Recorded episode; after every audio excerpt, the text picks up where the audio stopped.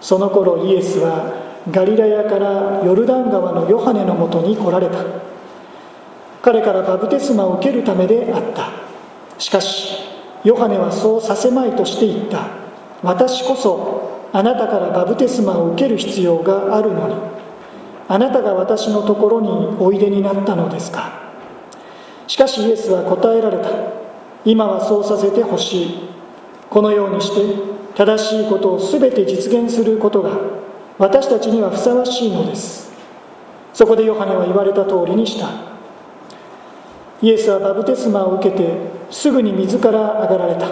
すると見よ天が開け神の御霊が鳩のようにご自分の上に下ってこられるのをご覧になった。そして見よ天から声がありこう告げた。これは私の愛する子。私はこれを喜ぶ。聖書は以上です。お祈りを捧げ御言葉に聞きます。天のお父様今朝もこうして礼拝の場であなたが私たちに御言葉を持って語りかけてくださることを感謝します。信仰がなければあなたの御言葉を受け止め受け入れまたこれに従って歩むことはできません。どうぞ聖霊なる神様が語る者聞く者ともどもに望んでくださって御言葉を通し今も生きておられる神様の恵みを覚えまた主と共に歩むその新たな信仰また志を私たちのうちに与えてください。語る者の唇を清めて神様ご自身がお語りくださるようにどうかお願いをいたします。御言葉のひとときも見てに委ね私たちの救い主イエス様の皆によって祈ります。アーメン。しばらくバブテスマのヨハネと呼ばれる人物に注目しています。彼は年老いたザカリアエリザベツ夫婦のもと。特別な使命を帯びて誕生してきました。それは来たるべき救い主イエス・キリストの道備え先駆者となること。またその生き様を通してイエス・キリストを証しすることでした。2週前になりますが前回は神の言葉がヨハネに臨み彼が荒野で呼ばわる声として人々に救い主キリストの到来を告げ知らせ悔い改めのバブテスマを授けていくその場面をルカの福音書から見ました。今朝はそのヨハネのところにイエス様が来られヨハネから洗礼を受けられる主イエスの洗礼と呼ばれる場面。マタイの福音書を通して見ていきます。イエス様がヨハネのところに来られてヨハネから洗礼を受ける。さらっと申し上げましたが考えてみれば実に不思議なこと不可解なことです。このことに誰よりも戸惑い驚きを隠せなかったのは他でもなくバプテスマのヨハネ自身でした。もう一度お読みした3章の13節から14節をご覧ください。その頃イエスはガリラヤからヨルダン川のヨハネのもとに来られた。彼からバプテスマを受けるためであった。しかしヨハネはそうさせまいとして言った。私こそあなたからバプテスマを受ける必要があるのにあなたが私のところにおいでになったのですか？ヨハネの戸惑いが伝わってきます。ヨハネはそうさせまいとした。これは思いとどまらせようと必死になって努力した。というニュアンスです。ヨハネとイエス様との間でしばし押し問答が展開されていたことを想像させます。いやいやダメダメですよ。私こそあなたからバプテスマを受ける必要があるじゃないですか。なのにどうしてあなたが私のところに来られて洗礼を受けたいなどと言われるのですか。ヨハネが躊躇し面食らったのは当然でしょう。なぜならヨハネは人々にこう伝えていたからです。私の後に来られる方は私よりも力のある方です。私にはその方の履物を脱がせて差し上げる資格もありませんと。役者が違うんです。次元が違うんです。私と私たちとこのお方とでは住む世界が違うんですと。それがなぜどうしてあなたが私のところに来られたんですか？洗礼を受けたいなどと言われるんですか？戸惑うヨハネに対して15節。しかしイエスは答えられた。今はそうさせてほしい。このようにして正しいことを全て実現することが私たちにはふさわしいのです。今はそうさせてほしい。洗礼を受けさせてほしい。止めないでほしい。そしてイエス様は即時の受洗を求めたのです。その理由としてこのようにして正しいことを全て実現することが私たちにはふさわしいのですとイエス様は説明を加えられました。正しいことと訳されている言葉の本来の意味は義、まあ、神様の義。神様が人との契約において果たされる誠実さです。転じて神の目に正しいこと。神の御心にかなっていること。そう理解することができるでしょう。つまりイエス様はここでヨハネにこう言われたのでしょう。私が今あなたから洗礼を受ける。あなたが私に洗礼を授ける。これはともどもに神様の御心にかなっていることなんです。このことは神様のご計画の成就神様の義の実現神様が人との契約を果たされその救いの御業を完成させていく上で必要な大切なことなのです。ヨハネがこの時点でその真意とイエス様の洗礼の意味をどこまで理解していたかは分かりません。それでも彼は言われた通りにした。主イエスに洗礼を授けたんです。この後聖書はイエス様が洗礼を受けた時に起きた2つのことに注目していくことが分かります。続く16節から17節。イエスはバプテスマを受けてすぐに水から上がられた。すると見よ天が開け神の御霊が鳩のようにご自分の上に下ってこられるのをご覧になった。そして見よ。天から声がありこう告げた。これは私の愛する子。私はこれを喜ぶ。16節17節。見よ。見よ。一つ目。それはイエス様が洗礼を受けて水から上がられると。神の御霊が主イエスの上に下ってこられたことです。精霊によって母マリアの体に宿った御子イエス様はここからスタートする救い主キリストとしての公の生涯公生涯においても精霊の満たしと特別な導きの中を歩んでいく、まあ、このことがここに暗示されていると言えるでしょう。巫女の船出を精霊の降臨と満たしをもって祝福される御父神様を思います。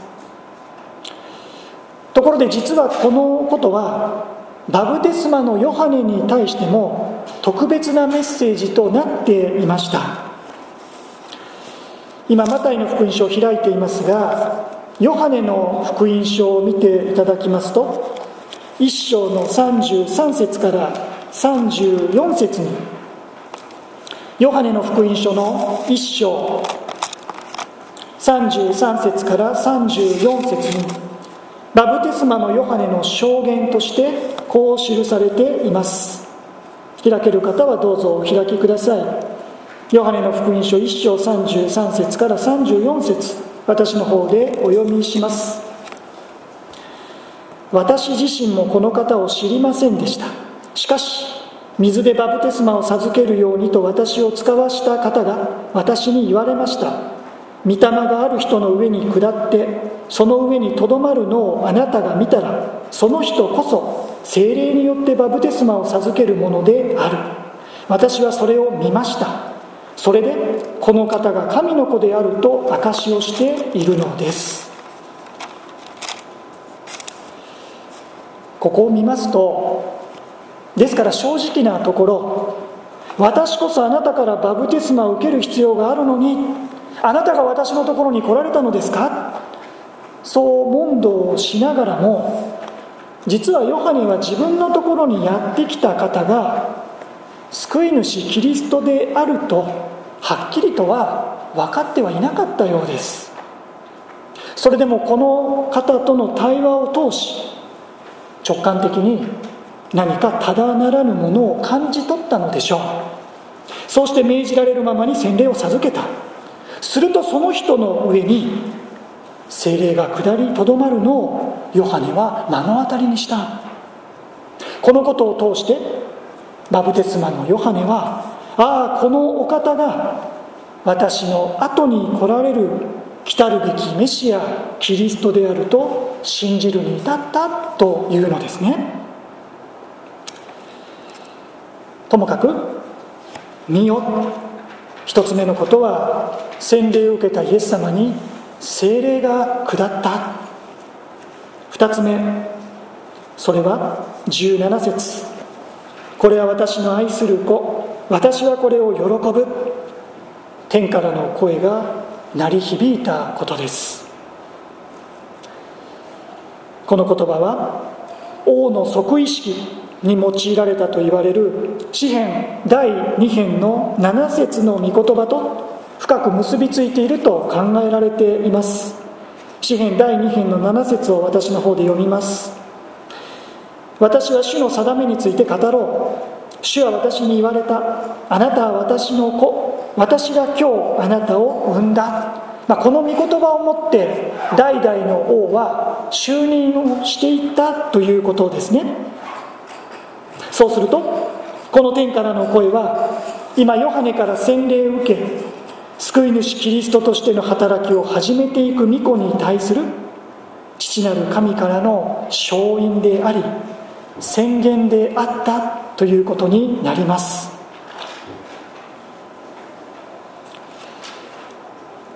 こうしてヨハネから洗礼を受けた主イエス様は天からの直々の承認を得メシアキリストとして正式に即位し公の生涯をその一歩ここから始めていくことになったということです。イエス様もまた洗礼をもって新しいスタートを、まあ、そういう意味で私たちも信仰の歩みその第一歩を洗礼から、まあ、このことは大いに教えられることでしょうその上でイエス様の洗礼について考える時にそれはただこれからの働きの第一歩を刻むためのものであったのかと言われるならそれだけではないと思うのですね。むしろイエス様の洗礼のうちにはイエス様の働きの全体がイエス様の生涯がさらに大きくは人を救いに導く神様のご計画がここに要約され凝縮され象徴されかつ予表されている。そう捉えることができるのではないでしょうか。改めてイエス様が受けられたヨハネのバプテスマとはどのようなものだったんでしょうか？それは罪ある者がその罪を告白し罪を許してもらうために悔い改めの印として受けるものでした。罪ある者がその罪を告白し罪を許してもらうために悔い改めの印として受けるのがヨハネの授けていたバプテスマです。そうであるなら罪なき神の御子主イエスがこのヨハネのバプテスマを受ける必要は本来ないはずです。ヨハネもこのことを少なからず理解していたのでしょう。それであなたが私からバプテスマを受けられるのですか？その必要はないんじゃないですか？むしろ私こそあなたからバプテスマを受ける必要があるのにとヨハネは語ったん。にもかかわらずイエス様はヨハネのバプテスマを受けることを良しとされた。今はそうさせてほしいと。そうすべきなんだと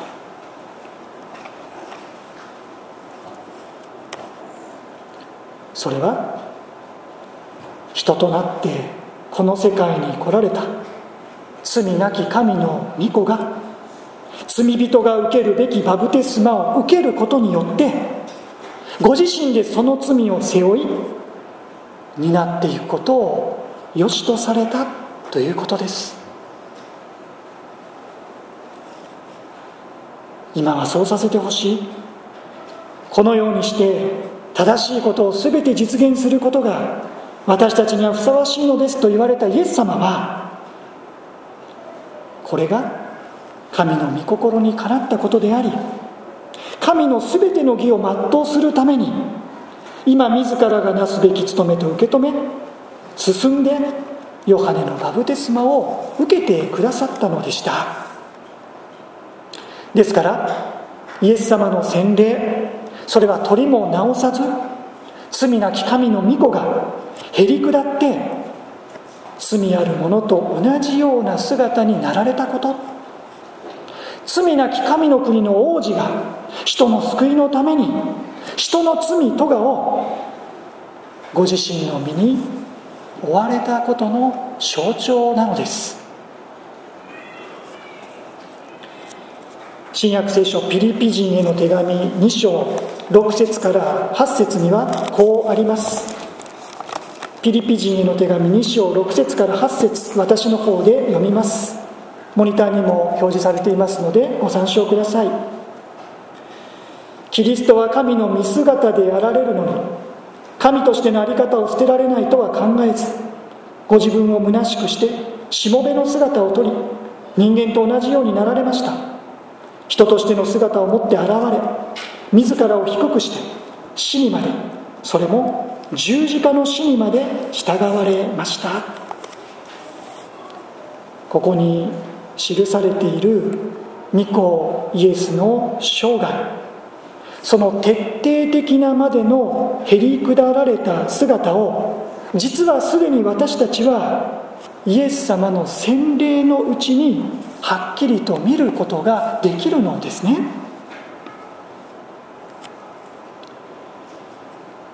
イエス様の洗礼がその働きの第一歩であるというのであれば今イエス様はそのスタートの時点において罪ある者の一人のようになってくださったということ。そうしてここから罪の贖いを成し遂げるべくその道を進んでいかれるということです。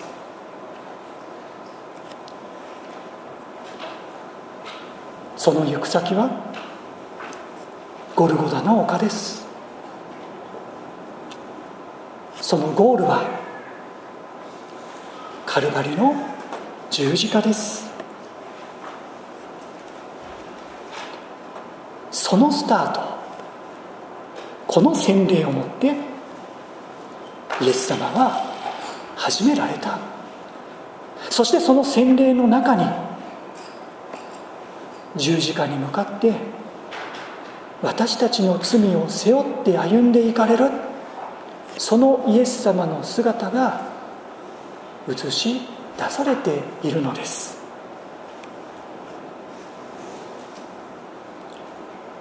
そしてこのイエス様にあって私たちの罪の贖いが成し遂げられていく。私たちの救いは私たちの義。すなわち私たちの努力や私たちの良い行いや私たちの熱心によって手に入れることができるものではなくてただ罪なき神の御子イエス様が成し遂げ勝ち取ってくださったイエス様の義によって主を信じる者たちに与えられていく。救いは一方的な恵みなのです。くしくもヨハネはこう語りました。あなたが私のところにおいでになったのですか？あなたが私のところにおいでになったのですか？この言葉はまさに福音の調べです。福音の良き訪れです。福音とは何でしょうか？喜びの知らせとは何でしょうか？それはこのイエス様が私のところに来てくださったということです。こんな私のことをこんな私たちのことを見捨てないでイエス様が私たちのところに私のところに来てくださった。ヨハネ以上の驚き新鮮な喜びまた感謝を持って私たちのところに私のところにも来てくださった。このイエス様の大いなる恵みと憐れみをこの朝改めて覚えたいと思いますね。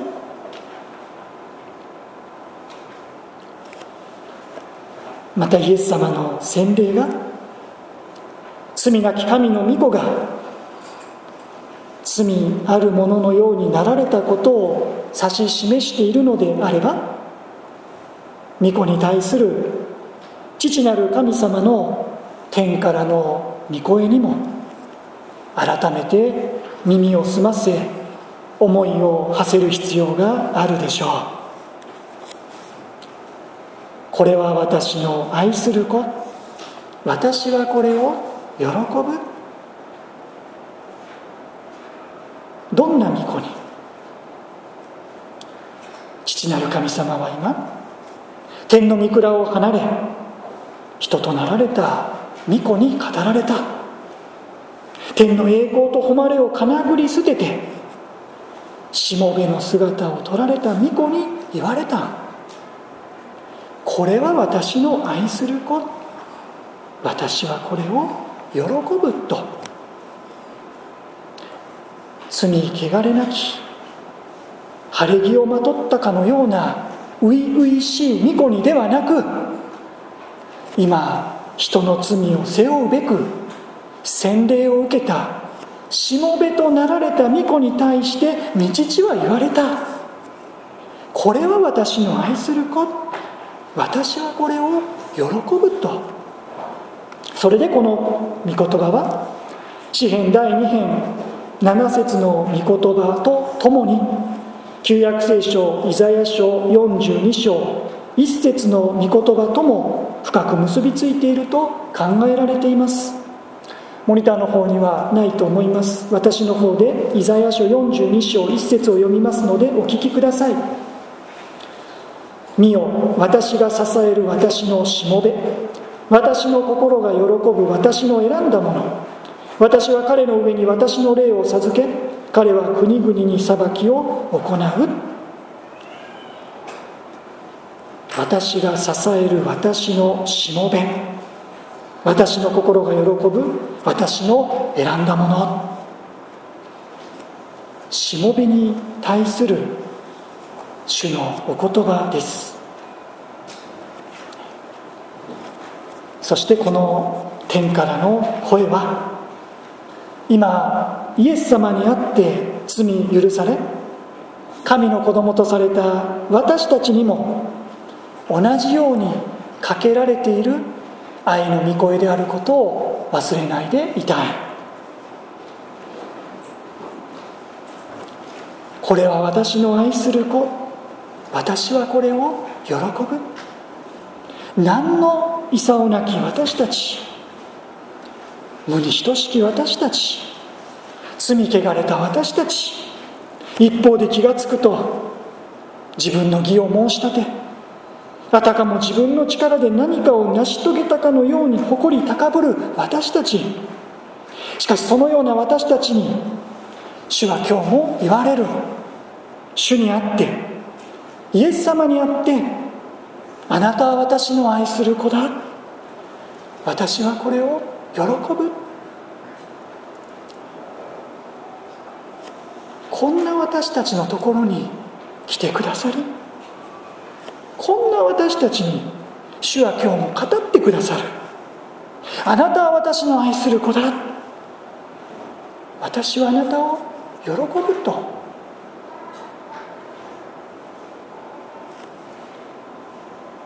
この恵みをこの後の生産式を通してもご一緒に深く味わいかみしめさせていただきましょう。貧しい私たちのところに主が来てくださったこと。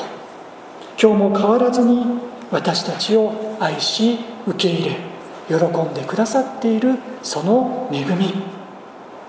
またその恵みの中で絶えず精霊の助けをいただきながらこのようにして正しいことを全て実現することが私たちにはふさわしいのです。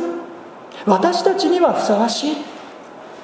私たち一人一人もまたいよいよ主の恵みのうちに主の御心にかなった正しい道をふさわしい道を踏みゆくことができますようにお祈りをいたします。あなたが私のところにおいでになったのですか？天の神様。罪なき神の御子がその御蔵を捨てて人となって私たちのためにその救いのためにこの世界に来てくださったことその素晴らしい福音の調べ今朝はイエス様の洗礼を通して私たちに教えてくださったことを感謝いたします。こんな私のところにも主が来てくださりまた今日もイエス様に会ってこれは私の愛する子。私はこれを喜ぶと。そう御声をかけてくださっていることを心から感謝いたします。その恵みを知ればこそなおへり下って謙遜に生きることができますように互いを尊重し本当の意味で受け入れ合い愛し合っていくことができますようにその心を持って続く生産の恵みに預からせてくださりまた私たち一人一人もまた主の御心にかなったふさわしい歩みをこれからも続けていくことができるように助けてください。主イエス様の皆によって祈ります。アーメン。引き続き生産式を執り行います。受付の方で脱脂麺が配られておりましたでしょうか。今一度生産に預かられる方は手指の消毒のために用いていただければと思います。1時間の礼拝式となっております。少し短めの式辞等で生産式へと進んでまいりますのでご理解ください。